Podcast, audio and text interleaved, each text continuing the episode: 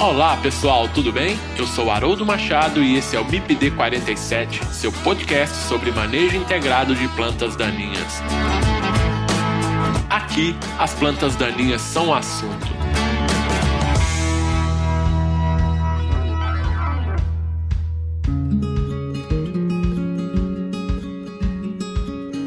Pessoal, quem quiser interagir com o MIPD 47 pode fazer isso através do Instagram MIPD47, nos mandando directs.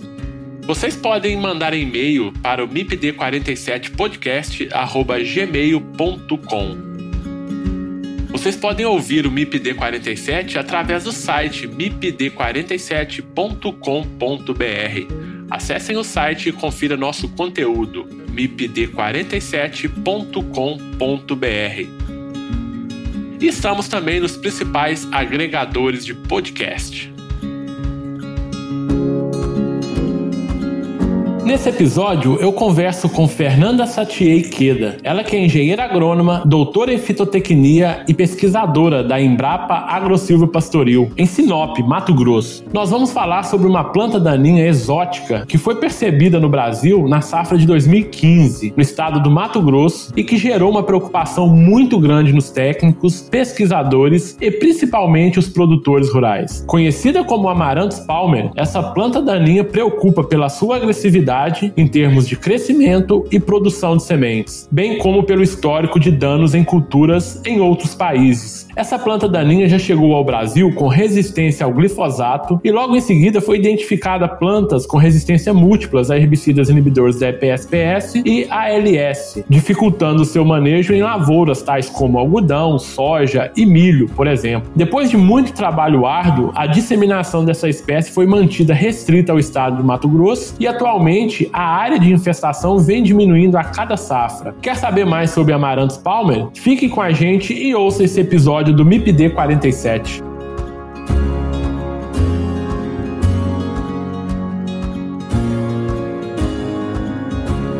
Olá, Fernanda, tudo bem? Tudo bem, Haroldo. Que bom, Fernanda. Fernanda, seja muito bem-vinda e obrigado por bater esse papo com o MIPD 47. Ai, obrigada a você aí pelo convite. Que contente de ter recebido esse convite aí de vocês. Legal, Fernanda. Eu que agradeço, né? A gente sabe aí dessa correria do dia a dia, né? Tirar um tempinho para bater um papo uh, como esse, é... te agradeço muito por isso. Ô, ô, Fernanda, mas antes da gente começar, né, a falar um pouquinho sobre o, o nosso tema aí central da, da conversa, né? Você poderia se apresentar, por favor, para os nossos ouvintes, falar um pouquinho da sua trajetória é, profissional? É, eu comecei é, na área de plantas daninhas na graduação, é, na, na Unesp de Botucatu, e depois eu fui fazer uma especialização em proteção de plantas na Universidade Federal de Viçosa e outra na Universidade Federal de, de Lavras, né, com produção e tecnologia de sementes. E aí no mestrado eu fiz lá na UNB, né, que é a Universidade de Brasília, com o professor Ricardo Carmona, é, tendo como co-orientadora a pesquisadora Danielle Mitcha, do Instituto de Recherche pour le Développement, né, que é uma instituição francesa de pesquisa, e, e num projeto conjunto aí com a Embrapa Cerrados. E depois no doutorado eu fui fazer é, na área de fitotecnia, né, envolvendo também plantas daninhas, é, com o professor Ricardo Carmona, na Exalc,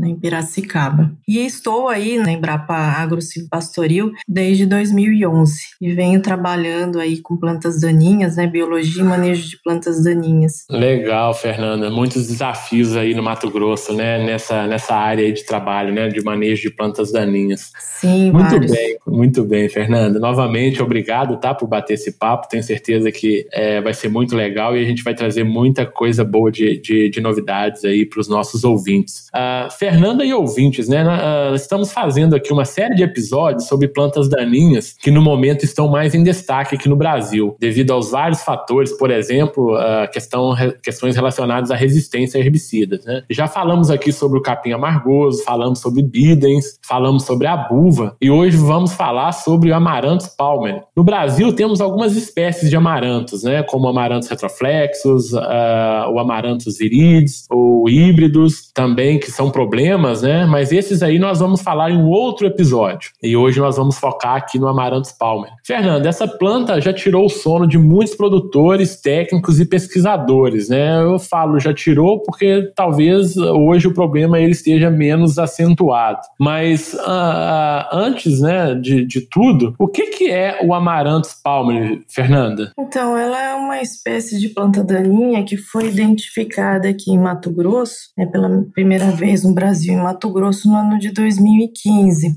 Então, ela é uma espécie, assim, é, da família Marantaceae e é um caruru, né? Como você mesmo falou, né? Existem várias espécies da, da mesma família, mas essa espécie, ela não existia aqui no Brasil e provavelmente ela deve ter vindo aí é, de algum, por contaminação, né? De maquinário, né? Vindo de, provavelmente, dos Estados Unidos. Perfeito, Fernanda. É, essa planta ela foi considerada aí como uma planta daninha mais devastadora da agricultura, né, atualmente, aí devido a essa, essa taxa de crescimento e elevada capacidade produtiva, né, Fernanda? Tem causado sérios é, é transtornos aí, principalmente no Mato Grosso, né? É, ela é uma espécie tipo C4, né? Por isso o grande desenvolvimento, né? Se for é, é seria como um milho, né? Que também seria uma, uma planta do tipo C4 ou outras gramíneas.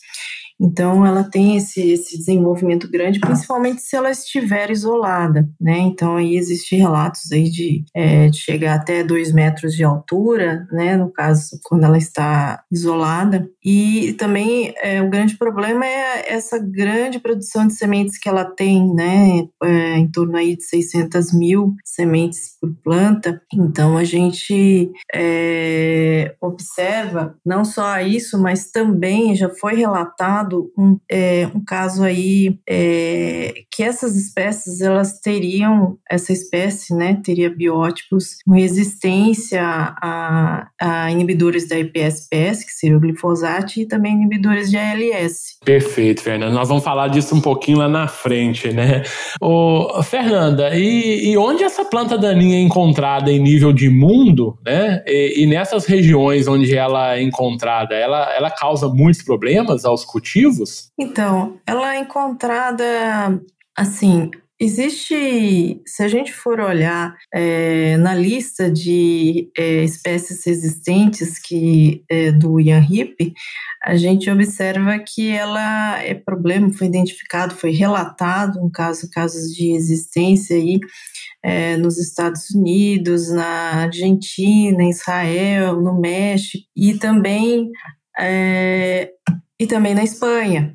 Né? Então, no caso, a gente observa é, um maior problema, pelo menos um maior, assim, vários relatos, né, de existência, principalmente nos Estados Unidos, né, onde, onde foram relatados casos aí com resistência a um, dois, três, é, cinco mecanismos de ação. E também é, na Argentina, né, tem sido um problema muito sério, né? Nos outros países, assim, a gente não escuta falar tanto, né, é, com tanto, assim, tenha sido um, que seja um, um, problema assim tão grande quanto nesses outros dois países, mas já foi relatado caso de resistência, né? No caso de Israel, a inibidores de ALS, no México, ao glifosato, né? Que seria inibidor de EPSPS, e na Espanha a inibidor de LS também. Perfeito, Fernanda. O, o nosso aqui ele está mais relacionado aí, segundo a, a algumas teorias aí, a, a,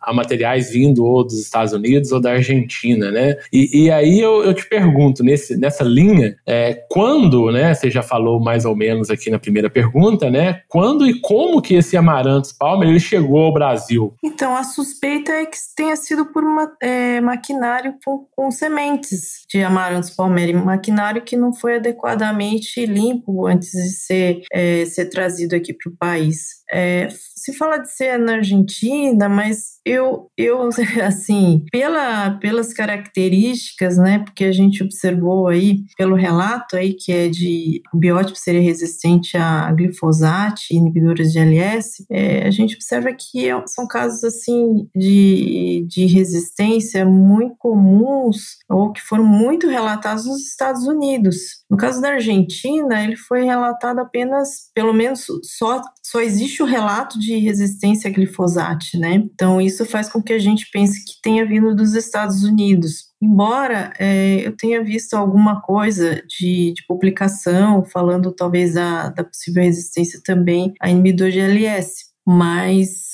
é, assim, registrado mesmo, no caso da Argentina, a gente vê apenas para glifosato. Perfeito. Isso foi em, em 2015, né, Fernanda? O primeiro relato aí no Mato Grosso, né? Sim, foi feito aí pelo pessoal do IMA, né, que é Instituto Mato Grossense de Algodão. É, o Edson, né, o Edson e o Anderson também, e o é, e o Sebastião, né, foram, foram, aqui, foram os, as pessoas assim envolvidas aí nesse primeiro relato. Perfeito. Só para os nossos ouvintes, Fernandas, entender um pouco, né, do contexto, né, aí do, dos sistemas produtivos no Mato Grosso, principalmente onde essa planta daninha está presente, né, é, como que como que é esses, como são os sistemas aí de cultivos, né, o que que a gente tem é, é, de, de rotação ou sucessão aí nessas áreas onde o, o caruru é, está presente? Então, aqui em Mato Grosso, é, a gente vê um predomínio aí do sistema soja-milho, né? Só que é, entre esses produtores que foram identificados, pelo menos os primeiros, eles também são produtores de algodão.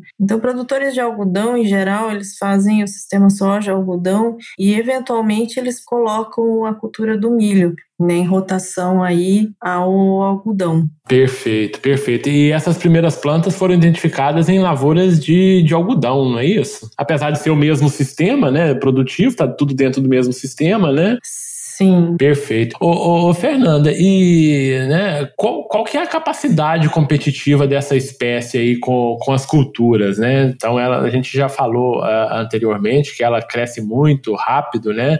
É, é, muito agressiva, né? Mas essa agressividade dela se, se, se reflete em termos de competição? Sim, é uma espécie bem competitiva, né? Então, tanto que se você não, não fizer um controle efetivo, você pode ter perdas aí em torno de 80%, né, nessas culturas, né, soja, milho, algodão.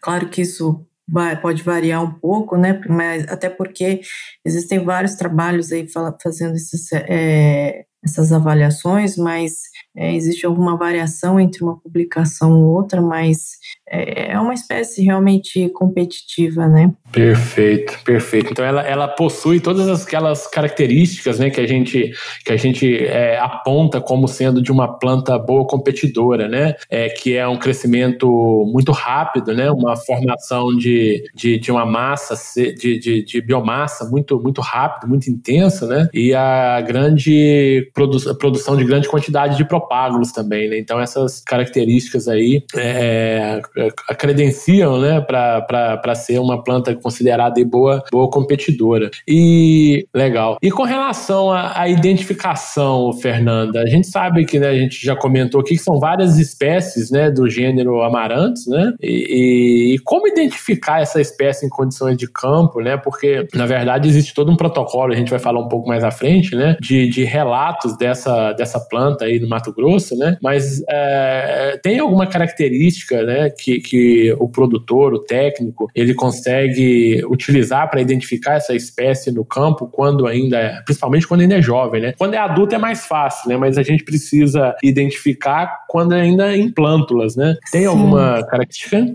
Então, uma característica que a gente observou, assim, plântulas, é que os pecíolos são muito longos, né, em relação ao, é, ao limbo foliar. Esse é um primeiro ponto. É, e outra, outra característica que a gente observou é que são plantas, é, as plântulas são meio rosadas quando a gente olha, assim, principalmente quando a gente olha por debaixo das folhas. Então, essa, essa é uma, são características que a gente observou como diferentes de outras espécies. É claro que, assim, isso para plântulas, né, que, é, né, que a gente já não consegue ver tanta coisa mais, né, porque elas estão pequenas, né, é, mas assim, quando a gente já, agora, quando a gente vê as plantas adultas, aí a gente já consegue observar outras características que seriam, assim, que poderiam ser diferenciadas né, em, em relação a outras espécies. Então, como é que seria? Além desse, desse pecíolo longo, né, maior que o limbo foliar, a gente observa também estruturas espinescentes nas axilas das folhas, e isso a gente observa nas, nas plantas fêmeas, né? Porque a, a, o Amaranthus palmeri é uma espécie dioica, ou seja, você tem plantas femininas e plantas masculinas. Então, as plantas femininas a gente observa mais essa, essa diferença, né? De, dessas estruturas espinescentes e também é, quando os frutos, os frutos não, as inflorescências, elas também têm um aspecto meio espinhoso ao toque, né? Essa, esse seria uma outra característica. Aí, às vezes, a gente também observa observa manchas, né? Como meio parecido, mas meio em V, né? No caso, é, né? o caruru de mancha, ela né? lembra um pouco nesse aspecto, né? Mas ele é em V e a, as folhas, elas crescem é, como em roseta, né? Em torno do, do caule. Então, essas seriam algumas das características para a gente estar tá identificando a, a planta no campo. Muito embora é, também exista a possibilidade também também de estar tá fazendo a caracterização biomolecular, né? É, essa pergunta é mais no sentido, né, do, do manejo, porque realmente é, a gente vai até vai falar também, mas que essa planta ela precisa ser controlada, né, quando, quando bem jovem, né, é, que ela é mais suscetível aí a, a, a herbicidas, né? Então é preciso identificar corretamente a espécie, né? Então daí a importância da identificação correta na, na proposição aí de manejo a, adequado, né? Bom, a... o INEA, inclusive inclusive, ele, quando vai, vai, vai na área, né, existe a suspeita, ele verifica nessas características no campo, mas ele também, é, ele também está fazendo uma avaliação aí molecular para ter certeza que se trata mesmo de Amaranthus palmeri. É preciso ter essa certeza, né, Fernanda, essa segurança, né? Sim, até para efeito de, do programa aí de erradicação, né? Ô, ô Fernanda, você já falou, né, no início também, né, a gente começou a falou um pouquinho sobre isso no início, com relação à resistência né, desse, desse material a herbicidas. Quais são os casos hoje relatados no Brasil em termos de, de herbicidas? Né? Quais herbicidas essa, existem populações resistentes aqui no Brasil? Então, é, o relato que, que existe, existem dois, né? Um que era só glifosate, né? E um outro que seria a glifosate e a inibidores de ALS. No caso aí foi, foi testado aí para clorimoron, cloransulam, imazetapir e, e glifosate, né? Nesse que foi, foi identificada a resistência múltipla. Perfeito. O primeiro caso, né, foi logo quando surgiu o Amaranthus palmer, né, em 2015, então esse material ele veio com resistência já a glifosato, né? Em 2016 foi outro relato dessa resistência múltipla, né? Sim. Que você acabou de dar aí a, a, a ALS, né, inibidores da ALS e herbicidas inibidores da EPSPS. Sim.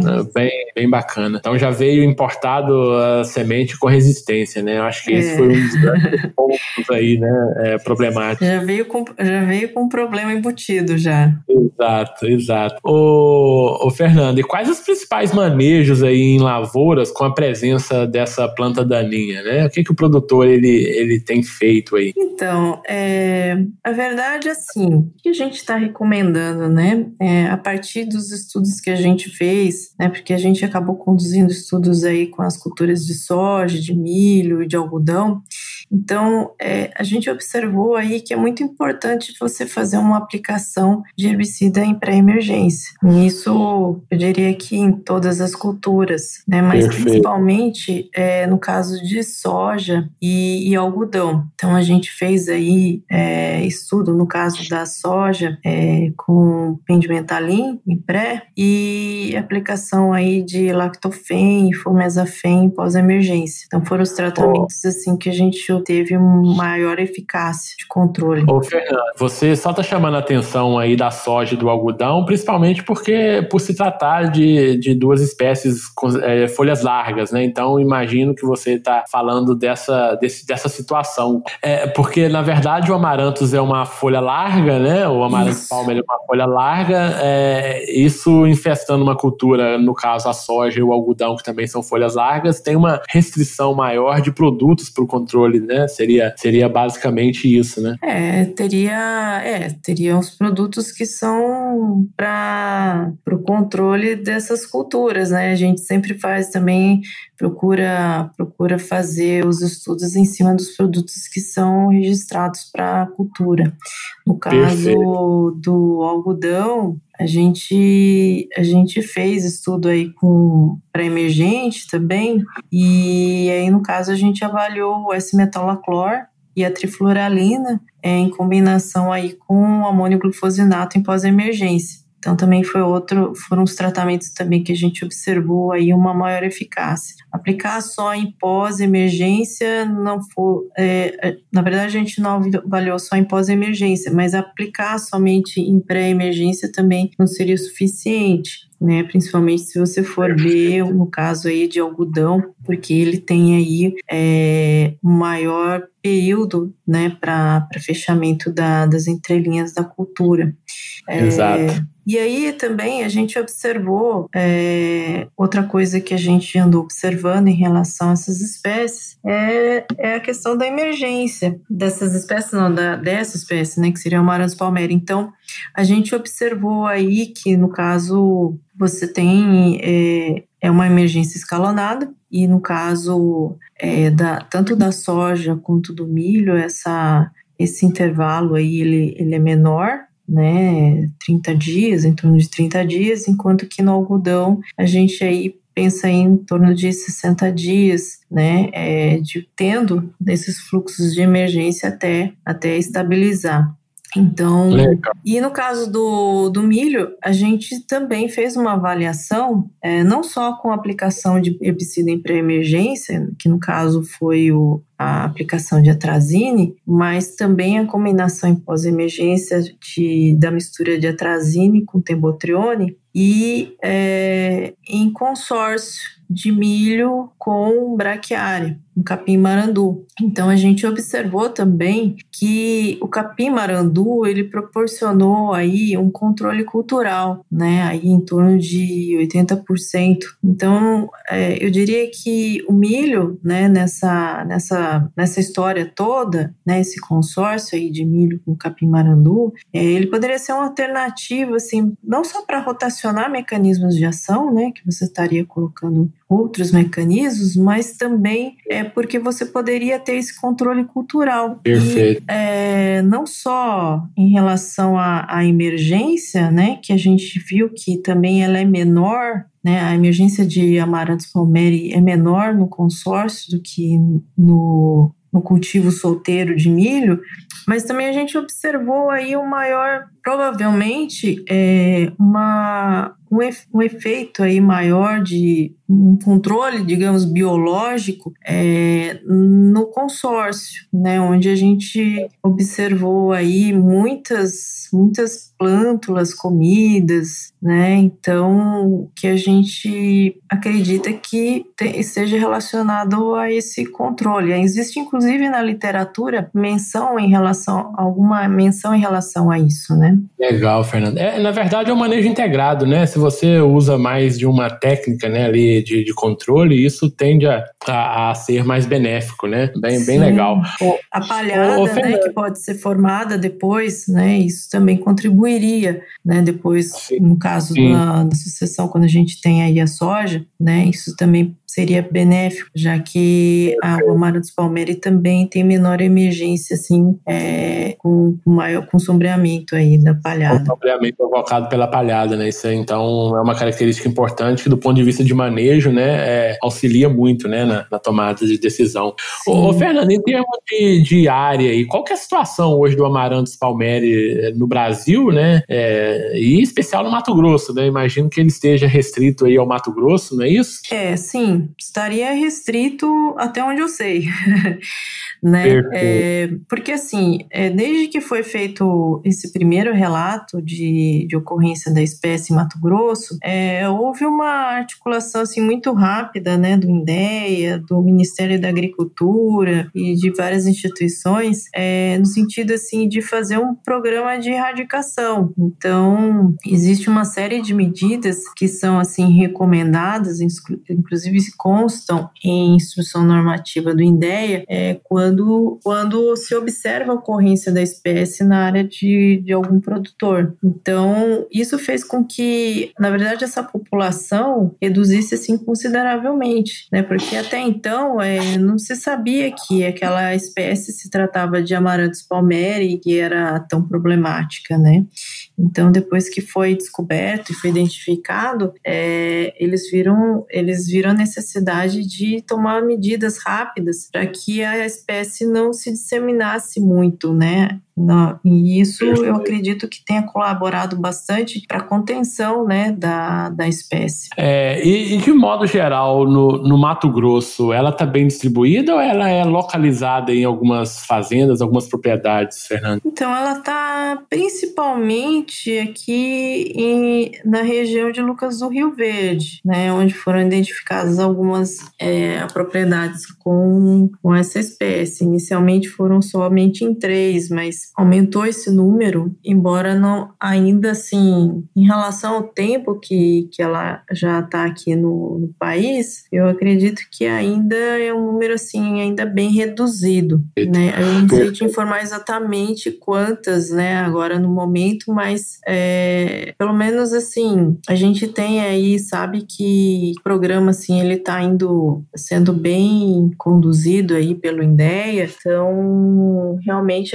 a infestação ela reduziu consideravelmente, né? Acho que a gente acho que chegou a um pico aí de, de 10 mil hectares, se não me engano, né, Fernanda? E hoje já está bem mais restrito aí, talvez a menos de mil hectares aí, é, digamos, infestado com essa, com essa planta daninha, né? Reduziu muito. Inclusive, quando a gente foi fazer os experimentos, é, no primeiro ano foi a gente encontrou muito mais plantas do que no segundo, né? Isso tudo conta desse controle, porque também quando é, são identificadas plantas escapes, existe aí a recomendação de que as plantas sejam recomendadas. Então, próprios, os próprios fiscais, quando entram, chegam na área e identificam essas é, plantas né, que, que, fica, que acabaram sobrando, eles acabam notificando a propriedade para que seja feito a capina dessas, né, dessas plantas que sobraram. Perfeito. Então, Eu ia até te perguntar nesse sentido, né, Fernando? É, o que, que foi feito né, para impedir, essa disseminação do Amaranthus palmeri para outras regiões do Brasil. Né? Então você já me falou dessa fiscalização né, que foi bem intensa, né? mas é, e o que, qual que é a sua percepção com relação a, a, ao produtor, né, aos produtores? Eles, eles próprios já têm essa, essa consciência e já fazem esse, esse controle também, ou, Fernando, ou ainda eles são meio que, que reativos, né, a, a, por exemplo, a fiscalização? Não, os produtores, de modo geral, eles estão colaborando bastante, assim. É, tanto que é, eles têm equipes de capina, né? Eles né, acabaram contratando pessoas para fazer esse trabalho aí, que é, sempre acaba sobrando alguma coisa, né? Alguma planta. Perfeito. Então, eles estão fazendo esse trabalho. Existe não só essa Perfeito. medida, mas também outros cuidados. É, não, não só de capina, mas, claro, isso aí contribui bastante para que, que não aumente assim, o banco de sementes, mas também é, outra outra, questão, assim, é, é, ter muito cuidado, né, em relação a,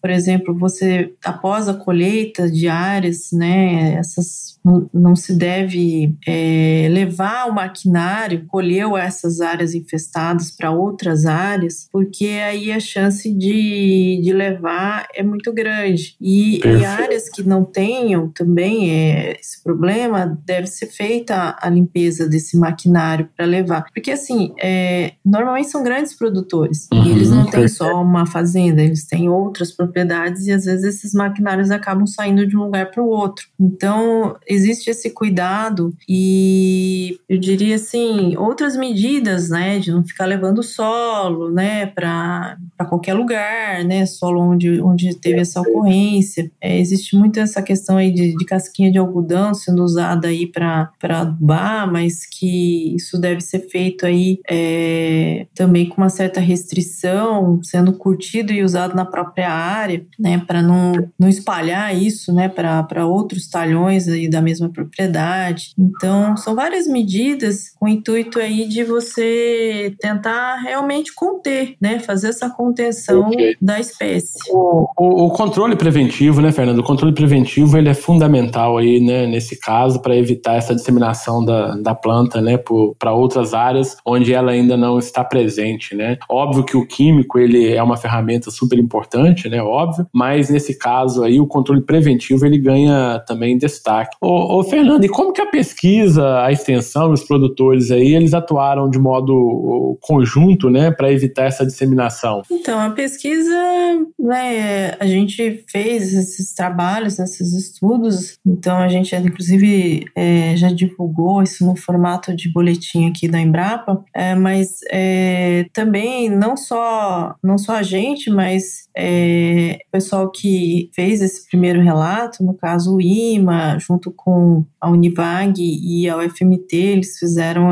alguns trabalhos também, né, de controle e também fizeram publicações aí para estar tá divulgando é, os resultados e falando sobre a espécie, né, como, como está identificando também. Então, e a extensão. Então, está tendo, houve uma certa é, mobilização no sentido de tentar realmente conter, conter o problema, né, para que isso, isso, não se espalhasse. E os produtores, Perfeito. né, como eu falei, eles foram sempre muito assim colaborativos. Isso foi Perfeito. realmente fundamental para que é, estivesse, né, a, a gente tenha o controle que se tem atualmente. Ô, ô Fernando, uma vez identificada a presença dessa planta daninha na área, quais que são aí os procedimentos adotados, né, pela, pelos técnicos, pelo, né, pelo produtor, o que, é que ele deve fazer? Então, a primeira coisa é realmente identificar se a planta que ele acha que é Amaranthus palmeri é de fato Amaranthus palmeri, né? Então, uma forma de você estar tá fazendo isso seria chamar o pessoal do INDEA, né? Porque aí eles vão na área, verificam, tentam identificar pelas características e depois, como eu havia dito antes, eles levam né, para o laboratório e fazem essa identificação molecular para ver se realmente se trata de Amaranthus palmeri.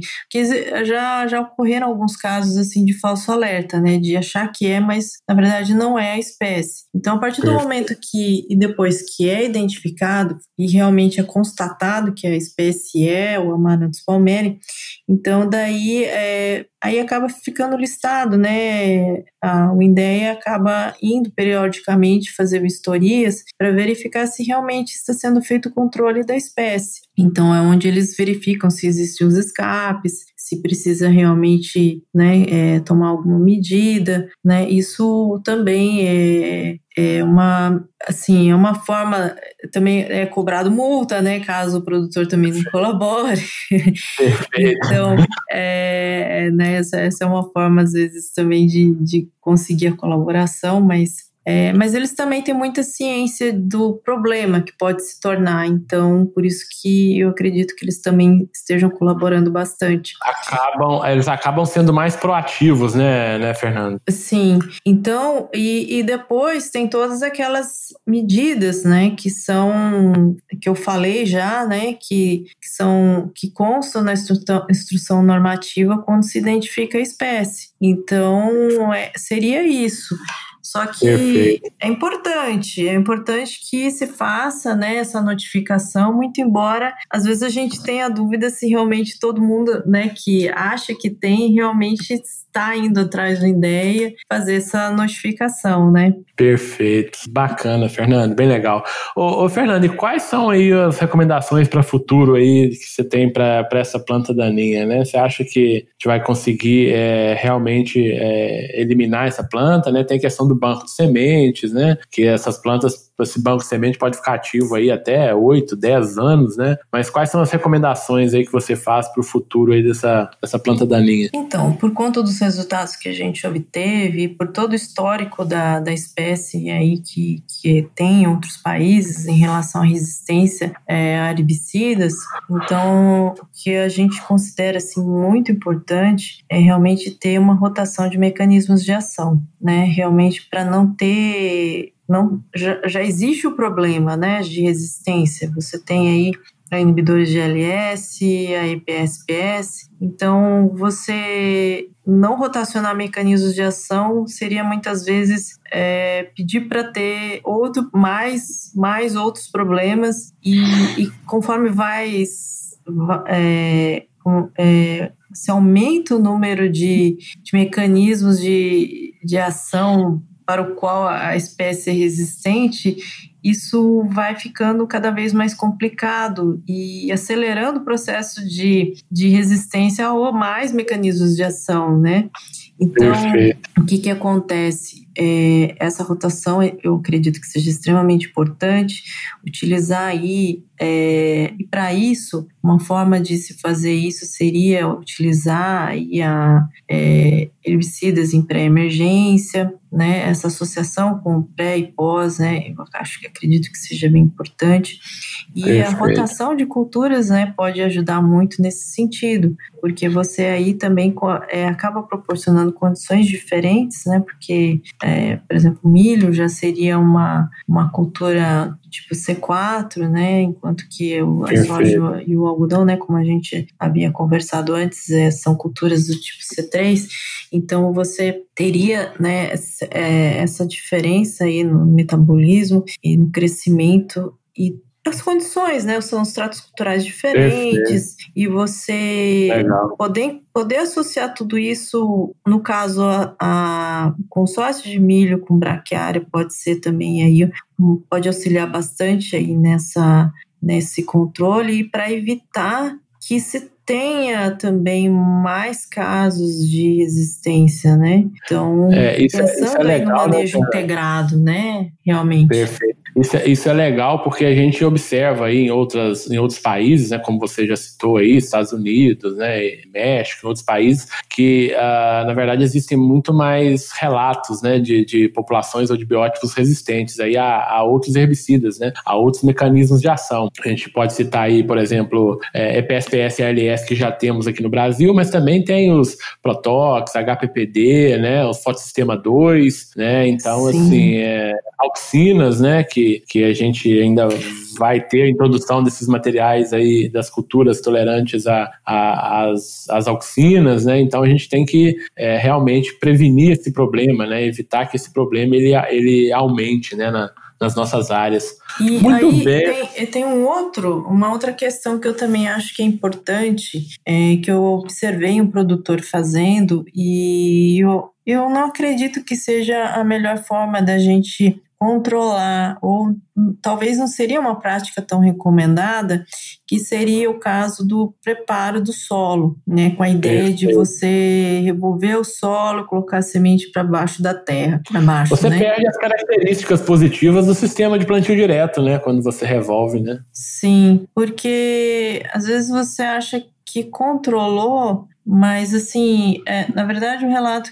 é, o que a gente vê aí na literatura é que a, existe uma perda aí maior de viabilidade quando ela está mais na superfície do que quando ela está enterrada, né? Assim, mais, em maior profundidade. Então, eu diria que é uma forma de você arrastar o problema para mais, por mais tempo, né? E, do que Perfeito. quando você está na superfície e você tem aí é, insetos que podem também comer né, essas sementes, né? E tudo mais. Nossa, muito Muito bom, passa muito rápido a conversa, Fernanda. Já estamos aqui no final do, do, da nossa conversa. Né? Novamente te agradecer por esse, por esse momento aqui para conversar com a gente. É, queria que você fizesse as suas considerações finais, Fernanda, sobre esse nosso bate-papo, por favor. Ah, eu acredito que eu acho que o que, que eu penso em relação a Amarantos, né? É, esse programa eu, eu vejo ele como assim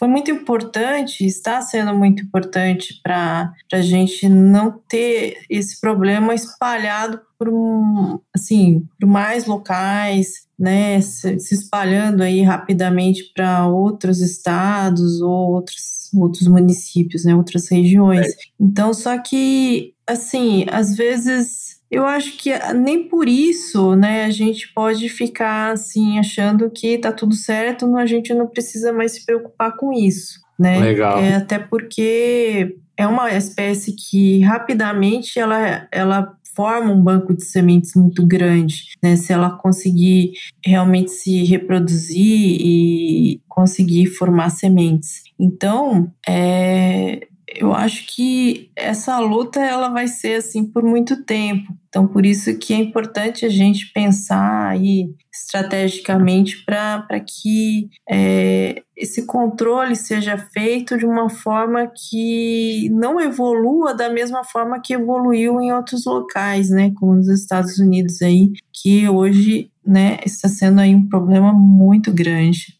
Legal, Fernanda. Novamente, muito obrigado por bater esse papo aqui com o MIPD 47. Te agradeço enormemente, né? É, esse tempinho que você considerou aí com a, com a gente, né? Ficou com a gente. Muito obrigado, tá? Me despeço de você. Meu muito obrigado. Ah, eu que agradeço, né? Agradeço você aí, Haroldo, pela, pela lembrança, né? Achei muito legal isso aí. É, e obrigada aí a todos que estão ouvindo, né? Espero que tenha esclarecido aí um pouco mais em relação a essa espécie aí, né, que, que preocupou aí bastante aí os produtores, mas que eu acho que ainda a gente precisa estar, tá, né, pensando um pouco mais, é, não, não pode não pode baixar tanto a guarda. Baixar a guarda, né? É, exato, exato. Porque pode então, ser realmente um virar realmente um problema muito grande. Perfeito, Fernando. Então, muito obrigado, me despeço de você.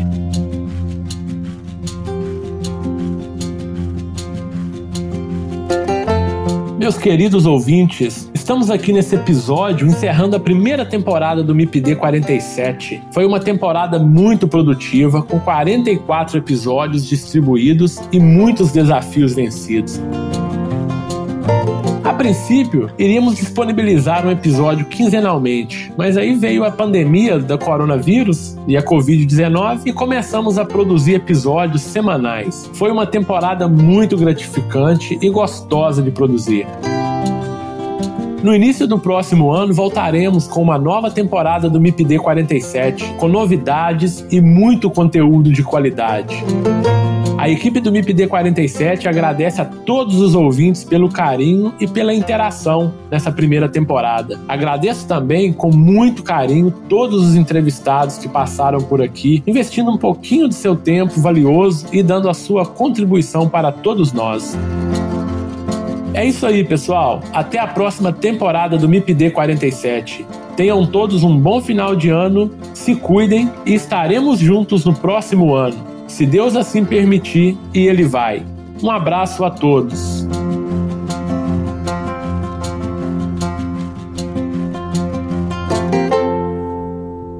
Este podcast foi editado por Felipe Mux.